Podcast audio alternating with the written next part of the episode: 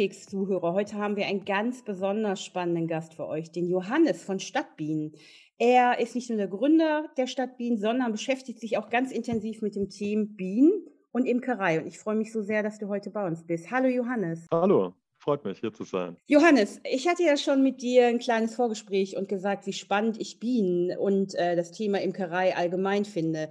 Erzähl uns doch mal, wie ist es dazu gekommen, dass du dich damit äh, so intensiv und auch beruflich auseinandersetzt? Ähm, mein Großvater, also ich bin aufgewachsen am Bodensee und äh, mein Großvater äh, hatte äh, eine Obstlandwirtschaft und ja, schon als kleines Kind war ich da mit ihm im, Bi also im Bienenhaus und äh, habe quasi jetzt dort in dieser Zeit jetzt theoretisch nicht so viel gelernt, aber zumindest sage ich mal praktisch und von der, von der Gefühlsebene äh, war das für mich einfach völlig normal, dass ich irgendwo stehe und da zig hunderte von Bienen um meinen Kopf rumsummen. Und äh, dann haben wir in Berlin angefangen, so mit mit Gärtnern, hatten äh, einen urbanen Garten und dann im Zuge dessen kam die Idee auf, äh, warum könnte man nicht dann auch Bienen hier halten? Und, na, und dann habe ich einfach mal angefangen und habe mich damit beschäftigt, habe einen Bienenstock besorgt, ein Bienenvolk und habe dann einfach mal losgelegt quasi und habe dann meinem Großvater davon berichtet. habe dem gesagt, ja, ich bin jetzt hier in Berlin und fange jetzt an, Bienen zu halten. Für ihn war das, nee, das funktioniert nicht.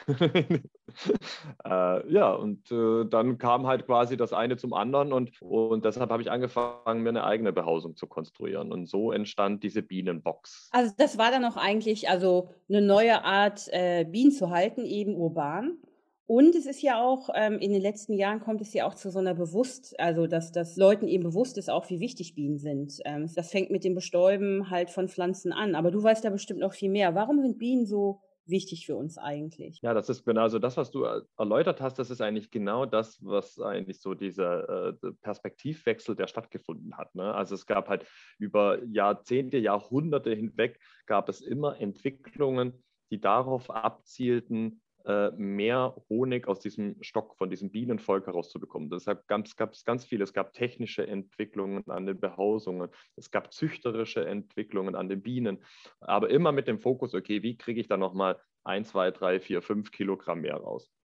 Und irgendwann genau hat sich das gedreht, so wie du das auch schon äh, meintest. Und die Leute meinte, haben irgendwann äh, sind sich bewusst geworden, okay, wenn ich immer an diesen Stellschrauben mit diesem Fokus auf Honig drehe, dann habe ich auf der anderen Seite einen Verlust. Und dieser Verlust, der hat sich irgendwann bemerkbar gemacht, nämlich in so einer extremen Art und Weise, dass die Honigbienen heutzutage ja selber nicht mehr überlebensfähig sind. Also das ist ja ein ganz klarer, harter Fakt. Ähm, die Bienen sind wichtig für uns, sie bestäuben vor allem. Also der Honig ist ja, sage ich mal, eigentlich das, was die Bienen für sich selber benötigen, um über den Winter zu kommen. Das hat sich der Mensch dann zugunste gemacht und hat dann gesagt, oh ja, da kann ich ein leckeres Süßungsmittel rausholen. Aber an sich die Funktion in der Natur, die ist primär die Bestäubung. Also und dadurch äh, äh, erreichen quasi oder, erreichen wir eine hohe Biodiversität äh, mittels Bestäubung dieser Bienen. Und daher quasi den Fokus zu legen auf, wie erhalte ich die Biene oder was benötigt dann die Biene, also die Biene, nicht den Honig, sondern die Biene selber wieder ins Zentrum quasi zu stellen und zu schauen, okay, was, was hat die Biene für ein Bedürfnis? Und äh, wie kann ich quasi jetzt wieder äh, äh technische Entwicklungen machen, wie kann ich jetzt auch wieder schauen, okay, wie kann ich die Biene wieder zurückführen quasi zu einem Punkt, an dem sie bestenfalls selber überlebensfähig ist, unabhängig von der menschlichen Betreuung. Und das ist ja eben auch so dieser Gedanke zurück zur Natur. Und ich glaube, ganz besonders jetzt ist ja vielen auch, weil alle bleiben zu Hause, kaum einer reist ja, dieses Bewusstsein, was passiert eigentlich um mich rum. Und ganz viele haben ja jetzt auch das Gärtnern für sich wieder entdeckt, verbringen ganz viel Zeit draußen. Alle von uns gehen ja wahnsinnig viel ähm, entweder spazieren oder Radfahren.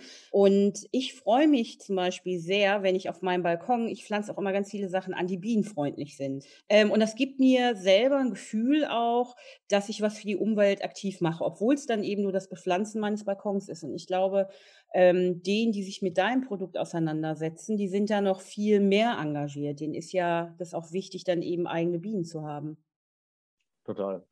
Ja, und vor allem, ich glaube halt auch, man bekommt äh, sehr schnell eine Resonanz. Ne? Auch wenn das, sage ich mal, äh, in Anführungszeichen nur die Blumen am Balkon sind, kann ich trotzdem, ist es äh, sehr oft, finde ich, erstaunlich, wenn Menschen zu mir kommen und sagen, hey, ich habe hier irgendwie äh, äh, eigentlich für mich etwas Kleines getan, ich habe etwas Kleines, ich habe Lavendel angepflanzt oder wie auch immer, aber ich habe sofort eine Antwort bekommen. Es waren sofort äh, Bienen da, äh, oft dann Wildbienen in diesem Fall oder Honigbienen natürlich, es kommt darauf an, äh, beziehungsweise dass Leute zum Beispiel auch gewisse Nisthilfen, also es gibt ja quasi, sag ich mal, äh, die Bienenstöcke, die Bienenbox jetzt in diesem Fall für die Honigbienen, sage ich mal, so ein etwas Kleines dazu machen, aber dann bekommt man oft relativ schnell eine Resonanz. Wow, da sind jetzt schon welche eingezogen und die nisten jetzt da drin. Und also das ist wirklich schön mitzuerleben, wie die Leute, sage ich mal, auch äh, sehr schnell von der Natur die Antwort bekommen, sage ich mal, hey, super, du hast etwas gemacht und äh, es, hat, es zeigt Wirkung. Meine Erfahrung ist, oder was ich oft beobachte, ist, ähm, dass viele Leute ja auch Angst haben vor Bienen. Ne? Also immer dieses, oh, ne, die wird mich jetzt stechen. Was hat es denn damit auf sich? Aber klar, wenn wir jetzt zum Beispiel Leute haben, die sagen, sie möchten einen Bienenstock bei ihnen an, am Balkon aufhängen, dann empfehlen wir denen immer grundlegend, okay, informiere deine Nachbarn. Vor allem, man muss jetzt nicht komplett alle Nachbarn in dem ganzen Haus informieren, weil viele werden das gar nicht mitbekommen, aber die, die es mitbekommen, und das sind vor allem die Nachbarn, die da drunter leben, also die ihren Balkon direkt unter dem Balkon haben, an dem dann die Bienenbox hängt, die sollte man auf jeden Fall mit ins Boot holen und da sollte man auf jeden Fall auch schauen, okay, also wie, wie stehen die zu dem Thema? Haben die da Angst davor? Kann man denen vielleicht auch einfach, kann man die vielleicht einfach auch mal mitnehmen an Bienenstock, den einfach zeigen, hey, wir machen mal so einen Bienenstock auf, wir gucken da mal gemeinsam rein. Ich glaube, es geht ganz viel um Vorurteile, es geht ganz viel um äh, Ängste, die da sind, die aber doch relativ schnell nach meinen Erfahrungen abgebaut werden können. Wenn die Leute erstmal Kontakt aufbauen zu diesem Bienenvolk und merken, diese Bienen interessieren sich gar nicht für einen oder für das, was man da jetzt auf dem Balkon macht oder so. Sie machen da voll ihr Ding, sie sind happy, dass sie da äh, ihr, ihr Zuhause haben und äh, sind nicht irgendwie, keine Ahnung, fliegen nicht aus dem Flugloch raus und sind angriffslustig in dem Sinne. Sag mal bei, ähm, bei den Stadtbienen. Also man liest ja immer, ne, wenn, wenn man, wenn es um Honig geht, ganz speziell. Da gibt es ja wahnsinnig viele Sorten, Kastanie oder Raps oder ähm, was auch immer, Sommerfeld. Wie ist es denn bei Stadtbienen? Also wie stell, was ist da für ein gravierender Unter Unterschied, wenn die jetzt zum Beispiel ihren Honig sammeln? Ja, der gravierende Unterschied liegt eigentlich darin, dass zum, in der Stadt ein, äh, äh, ein Sortenhonig äh, gar nicht möglich ist. Ähm, und in der Stadt ist die Diversität äh, so hoch, ähm, das ist ja auch einer der großen Vorteile der Stadt, dass quasi es einen, wie, wie, wie, man so schön sagt, einen reich gedeckten Tisch das ganze Jahr über gibt für die Bienen. Aber durch die hohe Diversität und durch die Blütenvielfalt lässt sich dann am Ende auch nicht jetzt im Spezifischen sagen, das ist so ein Honig oder das ist so ein Honig. Es gibt natürlich städtische Tendenzen, keine Frage. Es gibt zum Beispiel in Berlin eine ganz klare Lindentendenz. Ähm, und wer seine Bienen in Berlin hat, hat, kann davon ausgehen, dass er einen relativ großen Anteil da drin an Linde hat. Aber im Grunde genommen, unterm Strich, ist der Stadthonig erstmal ein sehr diverser, ein blütenreicher Honig, der gegenüber dem Landhonig äh, äh, eine sehr hohe Vielfalt aufweist. Angefügt könnte man jetzt diese Diskussion in die Diskussion gehen, von wegen, ist dann Stadthonig überhaupt gesund? ist ja auch oft die Frage, vor allem, gegen, äh, äh, vor allem was die Pestizidbelastung an, anbelangt, die wiederum auch im Honig gemessen werden kann ähm, erreicht der Stadthonig oft ein besseres Qualitätsurteil als der Landhonig, weil halt viele natürlich Landhonige, die jetzt gerade, sei es zum Beispiel der Rapshonig, der ist natürlich jetzt ein Klassiker, was die Belastung anbelangt, der ist halt auch oft quasi der Honig selber, äh, lassen sich äh, äh Spuren von Pestiziden nachweisen. Was ist denn so der größte Unterschied zwischen ich kaufe jetzt lokal ein und setze mich damit auseinander oder Industriehonig? Also das, ähm, es gibt da so ein paar Abstufungen. Ähm, also der Industriehonig, wie du schon sagst, der ist quasi eine große Mischung aus vielen Honigen und wird dann am Ende einfach abgeschmeckt und der muss halt, das Produkt muss immer gleich schmecken. Am Ende ist aber unwichtig, woher quasi der Honig kommt. Der kommt dann zeitweise aus Nicht-EU-Ländern, der kommt, der wird einfach quasi querbeet eingekauft, je nachdem, wo gerade der Preis da günstig, da teuer, du, du, du. so und dann sitzt am Ende einer da, mischt die ganzen Tonnen zusammen und äh, am Ende muss denke, der Geschmack rauskommen, den, die, den der Konsument oder die Konsumentin kennt.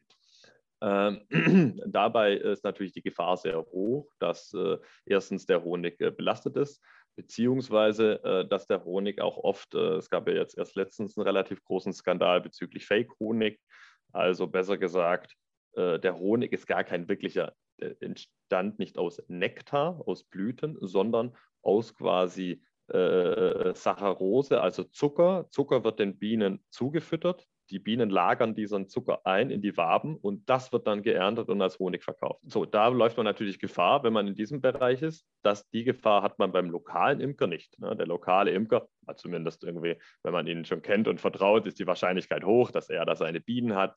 Vor allem, dass er seine, seine Bienen hier in Deutschland hält quasi, also ein, ein lokales Produkt quasi kauft. Äh, man muss dazu sagen, Deutschland kann sich äh, nur in Anführungszeichen zu 30 Prozent selbst versorgen mit Honig. Also die Deutschen sind große Honigfans, aber 70 Prozent des Honigs wird importiert oder jetzt vielleicht 65, aber sowas um den Dreh rum. Also weit über die Hälfte auf jeden Fall. Äh, aus dem Grund macht es auf jeden Fall Sinn, die lokale Infrastruktur zu supporten und vor allem auch dem Imker oder der Imkerin gerne mal einen Euro mehr zu geben für den Honig, weil viele verkaufen ihren Honig wirklich unter Preis. Die betreiben das als Hobby und das äh, ist für die quasi völlig, also die, die, kommen, die kommen gerade so mit ihrem Material weg, was die da benötigen. Sag mal, was ist denn so dein großes Ziel für die Stadt Wien, nachdem das jetzt ähm, so erfolgreich angegangen ist seit ein paar Jahren und auch immer mehr wächst? Ein großes Ziel äh, wäre, wenn wir es schaffen könnten, in äh, absehbarer Zeit die äh, Menschen, also dass es wieder wilde Honigbienen gibt, die unabhängig von der Betreuung des Menschen überlebensfähig sind. Es gibt quasi schon anfängliche Strukturen, es gibt quasi ähm, anfängliche Schritte, die in die Richtung gehen, die auch darauf abzielen, zum Beispiel wilde Honigbienenvölker äh, auszusiedeln in Wäldern ähm, und da quasi also wieder Populationen zu etablieren von wild lebenden Honigbienenvölkern, die, sich, die, die, die autonom überlebensfähig sind. Und solche Habitate zu schaffen, quasi bestenfalls in Kooperation mit Naturparks zum Beispiel etc., äh, das wäre ein ausgesprochen tolles Ziel, wenn man das schaffen würde. Und siehst du da jetzt schon über die, seit 2014 ähm, gibt es ja die Stadtbienen mit dir.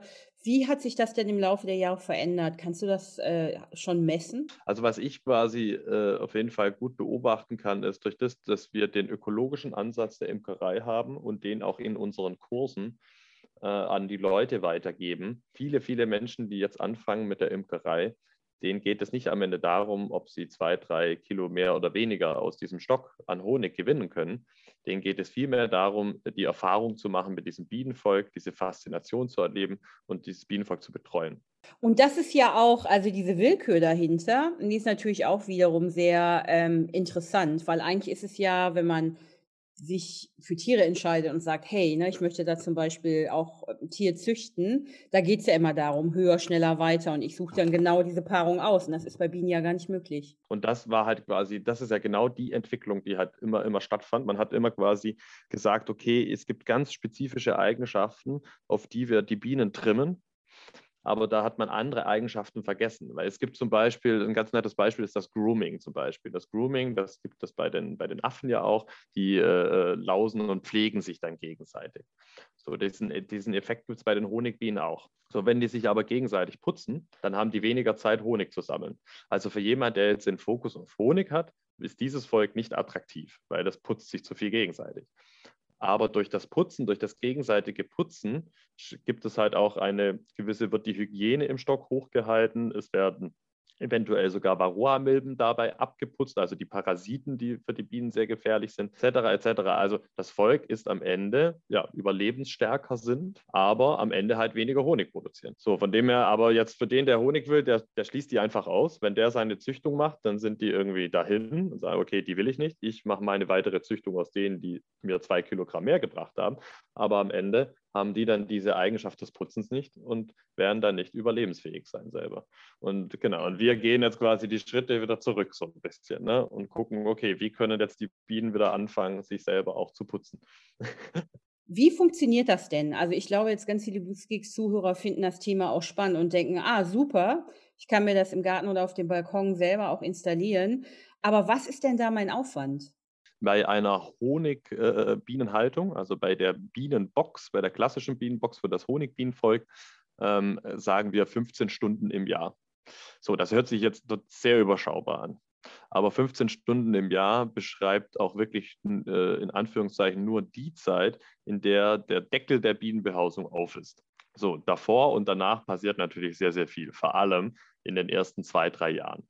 In den ersten zwei, drei Jahren müssen alle, die sich, sage ich mal, dem Thema annehmen, so ein Stück weit wie so ein Informationsschwamm sein, weil es wird sehr viel Zeug geben, was man, was sie lernt und was man auch praktische Fähigkeiten, die man lernt. Also man muss Lust haben, quasi sich auch mit dem Thema zu befassen. Und äh, wenn ich quasi dann nach zwei Jahren, sage ich mal, so ein bisschen die Routine drin habe und so ein bisschen weiß, wie, die, wie, wie der Hase läuft, wie, wie die Biene fliegt, ähm, dann quasi komme ich dann an meine 15 Stunden effektive Arbeitszeit, die halt auch natürlich spezifisch aufgeteilt sind. Im Winter gibt es fast nichts zu tun. Im Sommer gibt es dann schon sehr regelmäßig auch was zu tun. Das äh, Imkern ist ja, sage ich mal, schon ein Stück weit ein Handwerk.